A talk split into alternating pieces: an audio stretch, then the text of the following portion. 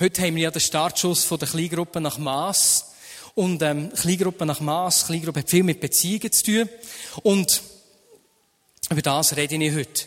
Wieso sind die Beziehungen von uns zueinander von so grosser Bedeutung? Was ist da dran so einzigartig und so wichtig? Und was ist das, wo unsere Beziehungen zusammenhalten? Jetzt, äh, ich möchte gerade eine Predigt anlehnen, die der Peter Davids hier hat gehalten, ich glaube vor ungefähr drei, vier Wochen. Und zwar hat er davon geredet, hat er von der Gegenwart von Gott natürlich geredet, von unserem Jahresthema. Und er hat dort davon geredet, dass Gott unter seinem Volk wohnt und wo Gott unter seinem Volk wohnt.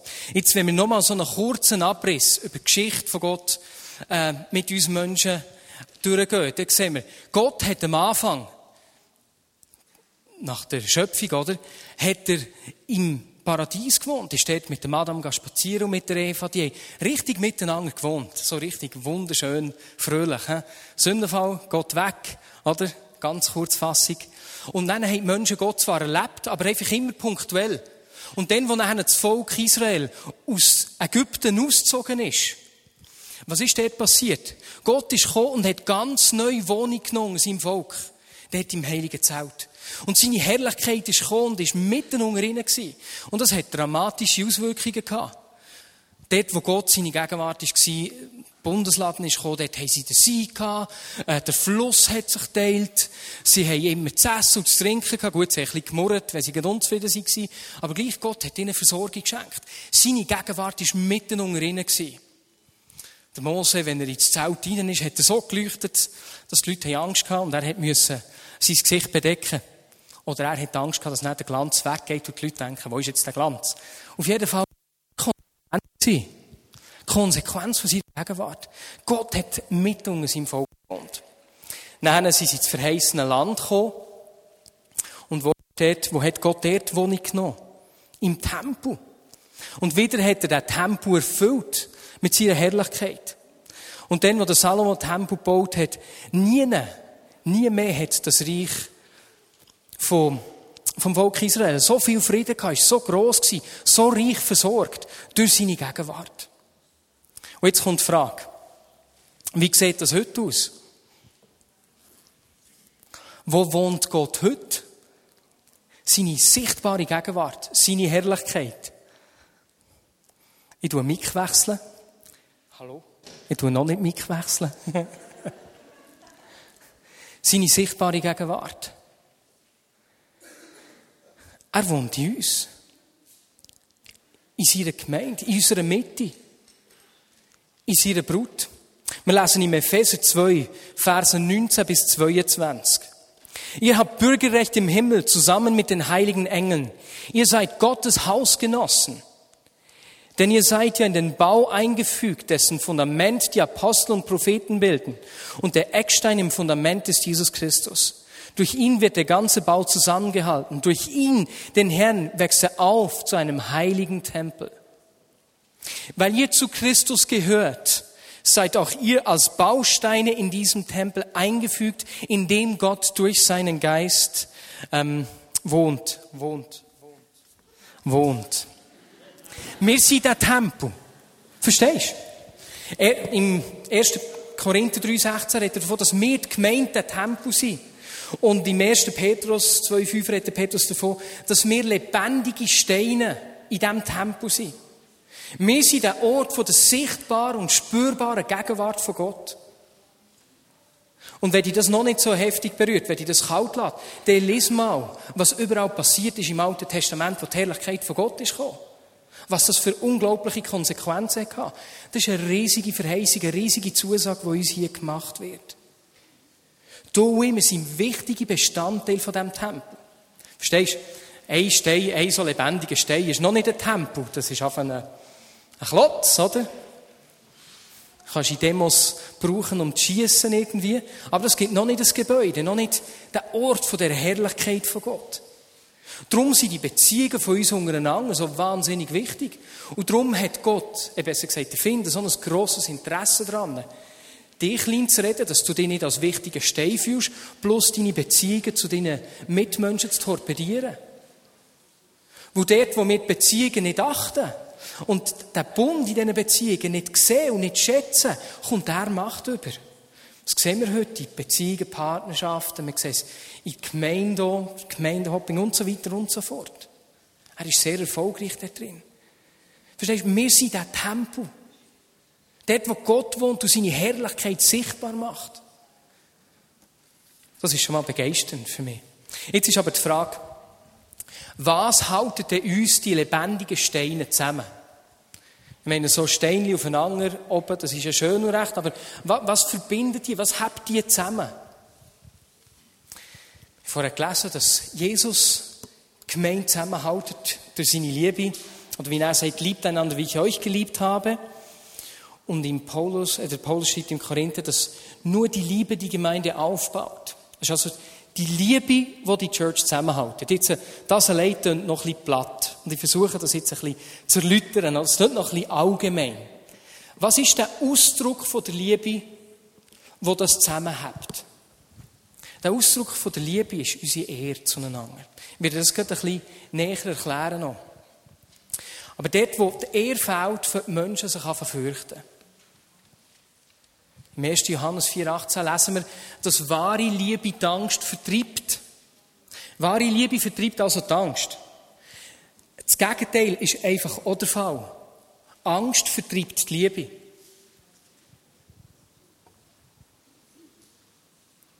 Dort, wo Angst Raum einnimmt, wo Menschen anfangen, sich zu fürchten, da suchen sie Kontrolle. Weil sie Kontrolle. Und das kann ganz verschieden aussehen. Oder bei einem heisst Kontrolle, ich fange das Diktat übernehmen und ich sage, was durchgeht, wird ganz laut. Hier geht es durch. Bei anderen bedeutet es, ich ziehe mich zurück in mein stilles Kämmerchen, wo mir ja niemand nachkommt, wo ich Kontrolle habe. Möglichst keine Beziehungen, möglichst kleine Gemeinde, möglichst ja nicht zu viel Berührung zu Menschen. Angst gebiert Kontrolle. Und dort, wo Angst regiert, hat die Liebe keinen Raum. Wir müssen uns entscheiden, was wir im Umgang miteinander kultivieren wollen. Wie sollen meine Beziehungen, meine Familie, mein Haus, die Gemeinde, wo ich drin bin, wie soll das aussehen? Wenn Beziehungen und das Umfeld bei uns Angst produzieren, hat Liebe keinen Raum. Um sich zu zeigen, zu vertiefen, zu regieren. Jetzt die Schrift sagt uns, ehre deinen Vater und deine Mutter und er wirst lang leben. Die Bibel redet oft davon, dass wir Gott sollen ehren. Es, sie redet auch an anderen Stellen davon, dass wir Könige sollen ehren, unsere Vorgesetzten. Und was mir am meisten trifft, sie sagt, Petrus sagt das, ich soll alle Menschen ehren. Jetzt wird er der Ausdruck von dieser Liebe ist. Was, was bedeutet jetzt das konkret? Wie sieht das aus? Das Wort für er, das gebraucht wird, spreche es hoffentlich richtig aus. Das ist Kabet. Kabet geschrieben. Ich weiss nicht genau, wie man es ausspricht, um ehrlich zu sein. Aber das bedeutet so viel, wie jemandem Gewicht beizumessen. Deine Vater, die Vater und deine Mutter zu ehren heisst, du gibst ihnen Gewicht. Du schenkst ihnen Ansehen. Begriffe, die mit dem reinkommen, sind Begriffe wie Herrlichkeit und Raum. Das heisst, du beförderst deine Mutter und deinen Vater an den Platz, wo du ihnen Ansehen gibst, Gewicht gibst, Raum gibst, wo du ihren Status erhöhst. Wir sehen das in der Geschichte in der Bibel wunderschön. Das ist die Beziehung von Jonathan und von David. Der David war ein Schäfer, Schafhirt, oder? Ähm, Jonathan er haben sich noch nicht kennt. Er ist gerade gekommen, hat den Goliath gesehen, hat den Goliath besiegt und dann treffen sich die beiden Jungs das erste Mal. Der Jonathan ist der Königssohn, oder? Er ist Prinz, wenn du so willst. Er ist schon ein Held. Schon alleine er hat Philister gezogen, hat sich einen Namen gemacht. Und da steht also der Prinz und der Schafhirt auf der anderen Seite. Und was der Jonathan? Der Jonathan zieht sein Oberkleid aus, sein Bogen, sein Schwert. Alles ihm, der Ausdruck von dieser königlichen Würde war, und er legt das dem David an. Stell dir das mal vor. Der Königssohn legt dem stinkenden Schafhirt in seinen einfachen Klamotten seine Sachen an. Eins weiss ich, das hat sich wahnsinnig ehrend angefühlt. Oh, merci, mit was habe ich das verdient? Wow. Und genau das tut er. Der Status in der Beziehung von diesen beiden hat sich sofort verändert. Ich transferiere den Status, den ich bekommen habe, sup, auf dich und erhöhe dich. Und genau das ist das, was Jesus mit uns hat gemacht Verstehst du, wir waren Sünder, es nicht verdient. Und was macht er? Ich nenne dich mein geliebter Sohn, mein mündig geliebter Sohn und meine mündige geliebte Tochter. Er hat unseren Status erhöht. Nicht, weil wir es verdient hätten, nicht, weil wir das erarbeitet haben oder irgendetwas dafür geleistet haben. Einfach so. Du bist ein Sohn, eine Tochter, geliebt und mündig. Gar und ich haben das in dieser Church, wo wir waren, auch erlebt. Ähm, wir haben dort viel sonst schon erlebt. Äh, Heilige. Etwas war zum Beispiel, vor drei Jahren ist der Vater von dem Leiter gestorben, ein Krebs. Und dann haben sie sich gesagt, wir lassen uns nicht von dem unterdrücken und lassen zurück ähm, halten. Wir hören nicht auf beten, sondern nicht zuerst recht. Dann sie anfangen beten, dass die Umgebung von Reading eine krebsfreie Zone wird. Das klingt noch so ein bisschen krass, aber weißt du, was ich näher gehört Offizielle Statistiken von den Spitälern sagen, dass in den letzten drei Jahren die Krebsrate in diesem Gebiet um 40 Prozent gesunken ist. Und das ist ja schön, weißt du. Und wir haben noch andere sättige Heiligen erlebt. Und Menschen, die Jesus haben kennengelernt. Für einen richtigen Hunger nach mehr von Gott, ist entstanden. Aber das Begeisterndste, was uns am meisten getroffen hat, ist etwas ganz Kleines. Die Kultur von Ehe. Nicht nur, dass wir in diesen fünf Wochen nicht einmal jemanden gehört der schlecht über jemanden hat geredet. Die Kultur von Ehe, einander zu ehren, ist mehr als nur nicht schlecht über jemanden zu reden. Das hat damit zu tun, ich hebe dich auf. Ich will das Beste für dich. Und das Lustige war für uns, als wir das gefühlt so Menschen, die es gut meinen mit uns, das, das haben wir hier auch. Keine Angst, die sagen nicht, wir haben das nicht. Wir haben auch hier Leute, die es gut meinen. Aber wenn du in einer Kultur lebst, wo die Leute auflüpfen, nicht einfach so religiös, fromm, übertrieben, sondern wo, das gibt dir wie so einen sicheren Ort, wo du auf anfängst, Zeug zu wagen. Du musst dich nicht mit anderen vergleichen. Das Lustige ist, sie leben das nicht nur in der Church, sondern sie sagen, hey, wir wollen das so zu unserem Arbeitgeber. Ich will, dass mein Arbeitgeber Erfolg hat. Ich gebe das Beste für meinen Arbeitgeber. Dass er richtig sichtbar Erfolg kann haben. Und das Resultat ist, dass die Leute in der Politik haben, sie um Rat zu fragen, als Church. Beispielsweise. Wir sind zum Beispiel das Auto mal gewaschen, also gefragt, ob sie die Church kennen. Und weißt du, was die Antwort war? Ja, die geben super gute Trinkgelder. Es drückt sich ihre Grosszügigkeit aus. Am Anfang war es ein bisschen komisch, als wir sie herkamen, im Gottesdienst oder in der Schule. Immer bevor jemand hat angefangen zu reden, sind die schon aufgestanden und haben applaudiert. Das ist mir am Anfang ein bisschen komisch. Ich dachte, gut, jetzt bist du in dieser Kultur, musst halt einfach mitmachen. Dann hat mir es jemand erklärt. Weißt, du, wir sagen uns, wir wollen nicht zuerst hocken und abwarten. Hm, hat mir echt die Person jetzt etwas zu sagen oder nicht? Lassen wir zuerst mal ein bisschen, oder? Kritisch begutachten, wenn etwas Gutes kommt, tue ich mich auf. Ich sage, nein, ich will das, was du zu geben hast. Er, Status geben, ob man es verdient oder nicht, aber wenn man es nicht verdient. Und das hat, das hat mich recht getroffen. Das ist begeisternd. Kultur vor er. Er, deine Mutter und deinen Vater. Ja, was jetzt aber, wenn meine Eltern richtig eklig waren? Mich missbraucht haben, nie da waren, mich nicht gesehen haben, mir fremd sind, vielleicht mich wegen meinem Glauben ablehnen. Die Schrift ist dort leider klar, das heisst nicht ehre deinen Vater und deine Mutter, wenn sie alles richtig machen, sondern ehre sie. Oder? Jetzt kommt das Geheimnis aber. Verstehst du, Gott hat jeden Mensch nach seinem Bild gemacht. Lesen wir im 1. Mose am Anfang. Er hat einen Plan mit jedem Mensch. Er hat den Anteil von seiner Herrlichkeit, Idee, in jedem Mensch um mich herumgelegt. Das Problem ist einfach, dass Scham, Schuld, Sünde, ähm, Verletzungen und alle möglichen Sachen, das, was Gott in mir hineingelegt hat, der Anteil von der Herrlichkeit, den er in mir und in dir hineingelegt hat, vielmals einfach verdeckt wird von ganz vielen Sachen.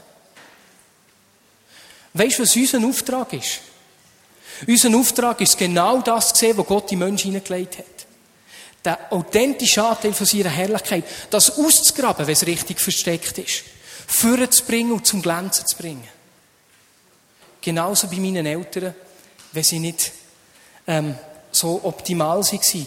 Was ist der Anteil von Herrlichkeit, wo Gott uns hineingelegt hat? Und dem wollen wir festhalten. Das wollen wir vorbringen. Viele von uns wachsen auf und denken, Ehren sollen wir Menschen, oder Ehren wir Menschen, die der verdienen. Ehren ehrwürdige Menschen, es im klassischen Sinne erarbeitet haben. Die Bibel lehrt uns, dass wir alle Menschen sollen lieben. Das schließt die mit ein, die es nicht verdient haben. Wieso ist das so wichtig? Und das ist der Schlüssel für unsere Beziehungen an. Der Schlüssel ist, ich lasse mich, meine Werte und mein Verhalten nicht von deinen Schwächen kontrollieren. Ich lasse mein Verhalten nicht von deinem Verhalten kontrollieren. Ich lasse nicht zu, dass dein Respekt bestimmt, wie respektvoll ich bin. Ich lasse nicht zu, dass deine Wertschätzung bestimmt, wie sehr ich dir Ehre. Ich lasse nicht zu, dass deine Liebe bestimmt, wie sehr ich dir meine Liebe gebe.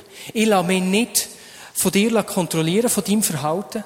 Ich lasse mich nicht von deinen Stärken und nicht von deinen Schwächen bestimmen und mache mich zum Sklav von deinen Schwächen und deinen Grenzen durch das. Sondern ich will das aus dieser Beziehung zu ihm machen. Wo er mich hat als Sohn und Tochter eingesetzt. Wo ich gemacht bin dazu, seine Herrlichkeit sichtbar zu machen. Und nicht deine Grenzen. Ganz egal, ob du ein Kind bist, ein Leiter in einer Gemeinde, ob du der Saddam Hussein bist oder der George Bush. Ich lasse mir nicht die Freiheit nehmen, zu sein, wer ich bin und zu wem mich Gott gemacht hat.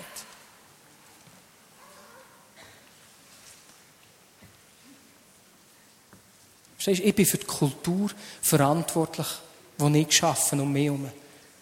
Ob in der Familie, in der Gemeinde oder am Arbeitsplatz.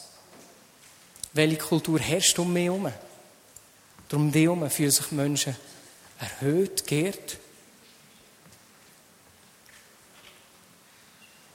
Ich weiss eins, ich weiss, was ich leben will. Lass uns beten. Jesus, ich danke dir, dass du uns wie den Status gibst und den Status erhöht hast. Vater, ich danke dir, dass dort, wo wir es nicht verdient haben, du uns zu Söhnen und Töchtern hast gemacht. Dass du uns zu Erben hast gemacht. Oder wie wir haben gelesen, zu einem heiligen Volk. Dass du uns erwählt hast. Jesus, von dem wollen wir unser Leben bestimmen. Von dir und deinen Gedanken über uns.